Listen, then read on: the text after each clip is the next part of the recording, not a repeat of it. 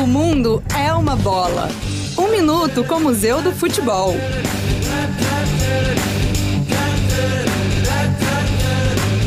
Você conhece o estádio mais antigo do mundo? É o Bramall Lane, em Sheffield, na Inglaterra. Construído para o cricket, só abriu suas portas para o futebol em dezembro de 1862, em um empate por 0 a 0 entre o Sheffield Football Club e o Hallam Football Club. Desde 1989 é a casa do Sheffield United.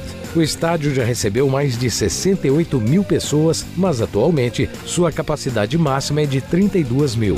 Bramall Lane também é famoso por ter recebido o primeiro jogo noturno do mundo em 1879.